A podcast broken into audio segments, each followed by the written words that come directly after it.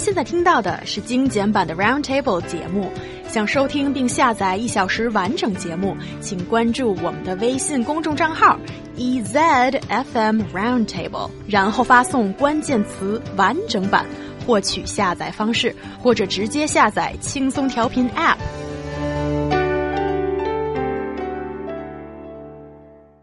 Recent online survey has shown that over half of the respondents think that mathematics is too hard to learn, even in the primary school level. Do you agree with that? And also, why should we devote so much of our energy into learning maths? And that is one thing that I think most Chinese people can resonate with. Guys, would you tell me more about what's going on with this survey? Talking about math being so difficult first?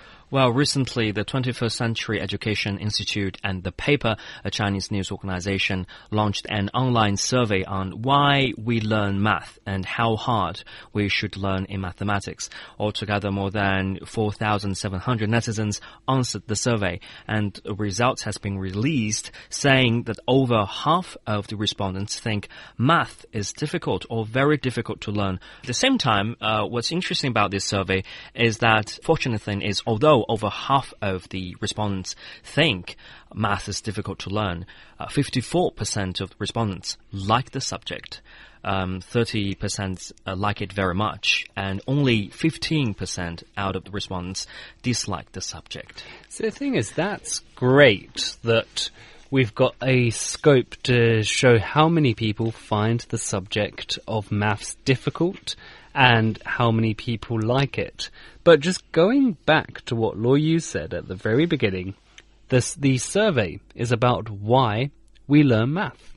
And that's the question they pose, that's the question they're trying to answer. Mm. I read a fantastic research paper on the uh, BBC. And uh, the British government did a great study that showed the correlation between mathematics and income.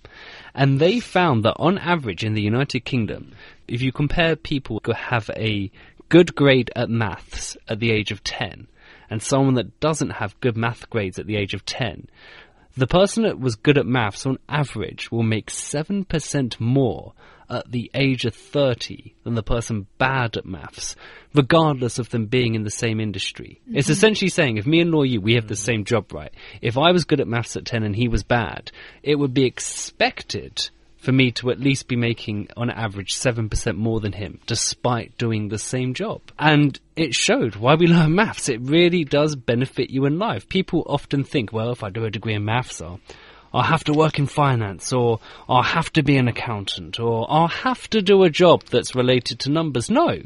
Definitely, I have something to say um, because uh, I think math is the quantitative way to measure everything in the universe, both real, like the nature we're talking about, or the abstract things like money. You know, it's not only about the calculus, radius, or diameters. It's about nurturing your thoughts and improve your overall thinking. And with the overall thinking, for one thing, well, practically speaking, it can be applied in a lot of future professions, like any science or engineering uh, subject. Uh, you have to have a very solid math background. And also, the subject helps develop how you are and how you think about things in general. Because remember, maths, regardless of how difficult, is always going to be based on logic. You know, 1 plus 1 is always going to be 2.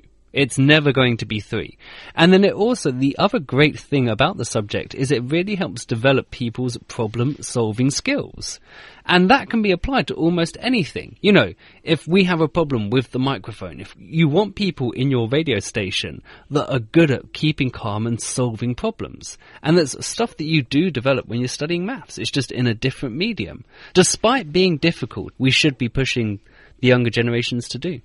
And talking about pushing people to study math and excel in it, China has been doing that since forever.